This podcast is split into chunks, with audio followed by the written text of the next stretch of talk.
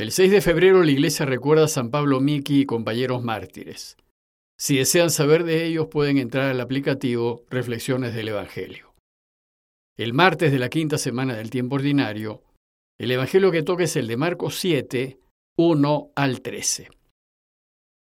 En aquel tiempo se acercó a Jesús un grupo de fariseos con algunos escribas de Jerusalén, y vieron que algunos discípulos comían con las manos impuras, es decir, sin lavarse las manos. Los fariseos, como los demás judíos, no comen sin lavarse antes las manos, restregando bien, aferrándose a la tradición de sus mayores, y al volver de la plaza, no comen sin antes lavarse, y se aferran a otras muchas tradiciones de lavar vasos, jarras y ollas. Según eso, los fariseos y los escribas preguntaron a Jesús, ¿Por qué comen tus discípulos con manos impuras y no siguen la tradición de los mayores? Él les contestó, Bien profetizó Isaías de ustedes hipócritas, como está escrito, Este pueblo me honra con los labios, pero su corazón está lejos de mí.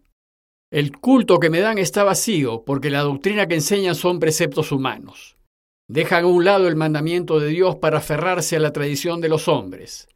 Y añadió, anulan el mandamiento de Dios por mantener su tradición. Moisés dijo, Honra a tu padre y a tu madre, y al que maldiga a su padre o a su madre tiene pena de muerte. En cambio ustedes dicen, si uno le dice a su padre o a su madre, los bienes con que podría ayudarte los ofrezco al templo, ya no le permiten hacer nada por su padre o por su madre, invalidando la palabra de Dios con esa tradición que se transmiten. Y como esta, hace muchas. Jesús se encuentra en la región de Genezaret, y en esta ocasión, motivado por las críticas que los fariseos y escribas hacían a sus discípulos por incumplir las normas que regulan el comer, nos ofrece una nueva enseñanza. El texto empieza diciéndonos que se acercó a Jesús un grupo de fariseos con algunos escribas de Jerusalén y vieron que algunos discípulos comían con las manos impuras, es decir, sin lavárselas. Es de notar que con Jesús estaban sus discípulos, algunos fariseos del lugar y algunos escribas venidos de Jerusalén. Los fariseos eran laicos de buena fe que pertenecían a un grupo religioso bastante extendido, cuyo propósito era observar la ley hasta en sus mínimos detalles.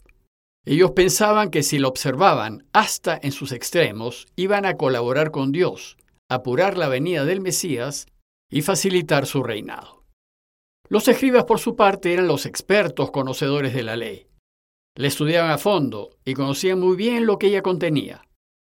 Bueno, pues en esta ocasión los escribas habían venido de Jerusalén, dándonos a entender que venían a dar fe de la rectitud de las enseñanzas del Señor. Como saben, Jerusalén era el centro religioso de Israel, en donde se formaban los mejores teólogos de entonces, y que vengan de Jerusalén daba fe que eran de fiar. Bueno, pues como parece que ya era hora de comer, esos fariseos y escribas notan que algunos de los discípulos de Jesús comían con manos impuras, es decir, no lavadas. Tengan en cuenta que Marcos escribe su evangelio para cristianos no judíos, es decir, para gentiles o paganos convertidos al cristianismo, que tenían grandes deseos de conocer el camino de Jesús, pero, así como nosotros, eran desconocedores de lo que mandaba la ley judía respecto al comer. Entonces Marcos se ve obligado a hacer una nota aclaratoria, un paréntesis para explicarnos las normas y prescripciones judías relativas al comer, a fin de que podamos entender los reproches de los fariseos y escribas y entender mejor la respuesta de Jesús. Marcos nos explica que los judíos no comen sin antes haberse lavado las manos hasta el codo, y que al volver de la plaza, si no se bañan, no comen. Se trata de normas que regulan el comer y que probablemente tuvieron su origen en temas de salud. El lavado de manos, el baño y la purificación de los utensilios de comida evitan el contagio de enfermedades.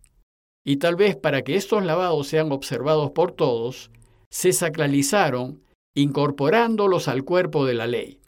Y así su observancia se hizo obligatoria para el pueblo. Marcos también nos dice que los fariseos y los demás judíos se aferran a la tradición de los antiguos, y que esas prácticas las observaban por tradición. También nos dicen que hay otras muchas cosas que observaban por tradición, como por ejemplo la purificación o el lavado de copas, jarros y ollas. Bueno, pues según la ley, comer con las manos impuras, es decir, no lavadas, hace que la persona caiga en impureza legal y así quede religiosamente contaminada. Y como la pureza legal impide una recta relación con Dios, a fin de recuperar su recta relación con Dios, era necesario que el judío, que había perdido su pureza religiosa, se purifique mediante ritos de lavado. Aclarado el tema para sus lectores, Marcos entonces nos presenta la crítica que le hacen escribas y fariseos. Le dicen, ¿por qué tus discípulos no viven conforme a la tradición de los antepasados? ¿Por qué no se lavan las manos antes de comer? ¿Por qué no guardan las normas de la pureza legal? ¿Por qué no hacen lo que manda la ley para todos los judíos? ¿Y tú por qué permites que ellos se contaminen? Los escribas reprochan a Jesús la conducta de sus discípulos, pero es muy probable que Jesús haya estado haciendo lo mismo que los suyos. Sin embargo, los maestros de la ley no se atreven a acusarlo directamente.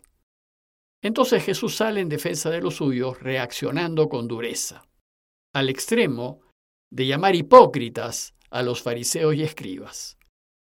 En una cultura religiosa dominada por las normas de la pureza legal, Jesús busca enseñar qué cosa es lo que contamina y qué cosa es lo que no contamina.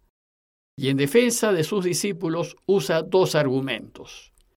En su primer argumento le cita al profeta Isaías, que dice, Este pueblo me honra con los labios, pero su corazón está lejos de mí.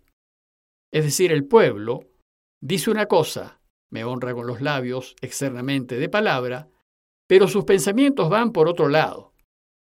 La cita menciona que su corazón está lejos de mí porque en la cultura judía la sede de los pensamientos es el corazón y desde el corazón se toman todas las decisiones.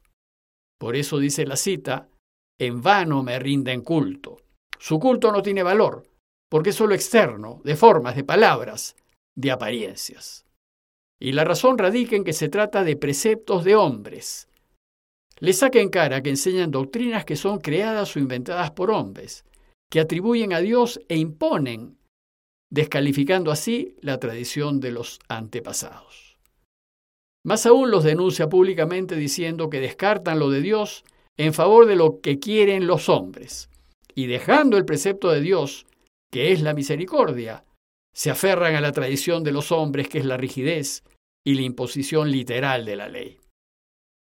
Pero Jesús no considera suficiente citarles a Isaías. Y en un segundo argumento trae a manera de ejemplo una norma legal que ellos enseñaban y que es a todas luces injusta, dejando así en evidencia su falsedad, ya que pone a la tradición y sus exigencias por encima de lo que Dios quiere, que es la compasión. Y entonces violan el mandamiento de Dios para conservar su tradición. Y les dice, Moisés dijo, Honra a tu padre y a tu madre. Lo que Dios quiere es que ayudemos a todos los que están en necesidad y de manera especial a nuestros papás, mamás y ancianos que nos rodean. Más aún en ese tiempo, en donde no había pensión de ancianidad ni seguridad social. Y cuando papá y mamá se hacen ancianos o se enferman y ya no pueden trabajar, quedan en dificultades. Bueno, pues el, el, deseo de Dios es que nos ocupemos y velemos por ellos. Más aún, la ley decía que el que maldiga a su padre o a su madre sea castigado con la muerte. Es decir, no solo debemos atenderlos y ayudarlos, sino que además debemos quererlos, perdonarlos y tenerles paciencia cuando estén mal de la cabeza.